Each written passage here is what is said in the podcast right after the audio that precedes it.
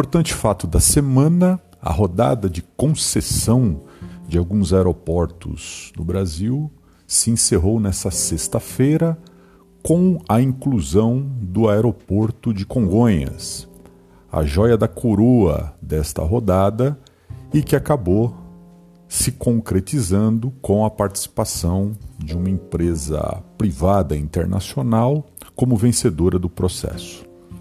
Muito importante dizer que, num cenário estruturalmente deficitário das contas públicas, vamos lembrar que o Brasil vem virando déficits muito intensos desde 2014, principalmente déficit no resultado primário, que é aquele que não computa as despesas é, com juros da dívida, o que torna a situação fiscal muito mais grave. Né? Então, sem computar o apagamento de juros da dívida, nós já estamos deficitários no Brasil. Quando coloca os juros da dívida, fica a situação fiscal fica ainda pior. Né? Numa situação de déficit estrutural, quando nós pensamos em infraestrutura, não há nenhuma outra saída que não seja a atração do capital privado, seja ele doméstico, seja ele internacional. E quando pensamos em infraestrutura, basicamente nós estamos trabalhando com alguns setores que são muito importantes, como por exemplo, o saneamento básico, para o qual nós tivemos a aprovação de uma lei que permite a participação de empresas privadas, a famosa Lei do Saneamento, que foi aprovada há algum tempo atrás. Isso vai permitir grandes investimentos numa área em que o país é muito carente.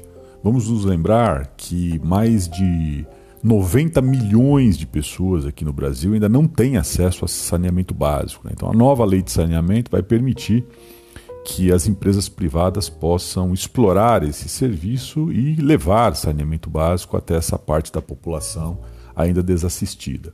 Também temos o combate à enchente, temos os portos, temos os aeroportos, temos as rodovias, temos as ferrovias, tudo isso compõe esse grande grupo chamado infraestrutura. E quando nós pensamos no Brasil, nós temos um país para construir em termos de infraestrutura. As nossas rodovias é, públicas ainda são muito ruins, nós não temos transporte de passageiros em ferrovias. É, os nosso, a, o nosso processo de combate à enchente ainda, embora nas grandes cidades tenha evoluído muito nos últimos anos, mas nós ainda temos vários problemas envolvendo o combate a enchentes. Os nossos portos precisam de modernização quando comparados com outros países do mundo e principalmente os nossos aeroportos, embora nos últimos 10 anos tenha, tenham passado por um processo de modernização, quem tem oportunidade de viajar pelo Brasil e conhecia é, os, os, terminais aeroportuários, né, dizer, hoje percebe uma melhora considerável. Né? Lá nos anos 90, por exemplo, os nossos aeroportos pareciam é, algumas rodoviárias né, em alguns lugares do mundo. Né?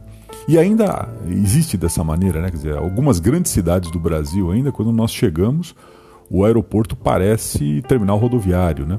Então isso precisa ser modernizado. Por quê? Porque isso acaba atraindo uma maior quantidade de passageiros e isso possibilita a, possibilidade, a, a entrada né, de novas empresas aéreas, né? o que é o mais importante. Nós temos um país continental e basicamente operamos com três empresas. É muito pouco para um país da dimensão do Brasil. Né? Então, o que aconteceu ontem é importante porque, é, primeiro, coloca dinheiro nos cofres públicos. Né? Quer dizer, só ontem aí nós temos a entrada de valores superiores a 2 bilhões e meio de reais nos cofres públicos. É pouco quando nós pensamos no orçamento, mas é um montante considerável né? é, quando nós pensamos é, que se trata apenas de um leilão. Né? Então, esse é um, um ponto que merece ser levado em consideração.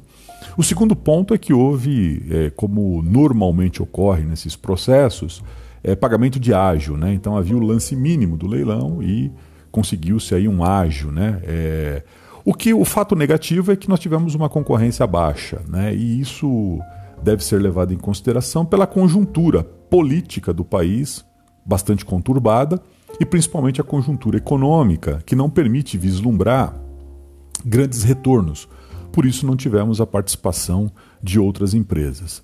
Mas, é, fazendo um balanço do processo, foi muito positivo né, e a expectativa é que num novo governo, né, ou na renovação é, do mandato do atual presidente, né, quer dizer, o, processo eleitoral é que vai definir isso, é que nós tenhamos é, a atração de mais capital é, privado, porque do ponto de vista de infraestrutura há necessidade é, da presença de, desta modalidade de capital, uma vez que o setor público está exaurido e não tem condições de bancar investimentos na área de infraestrutura. Aliás, o setor público não tem condições sequer de bancar a infraestrutura que já existe no país.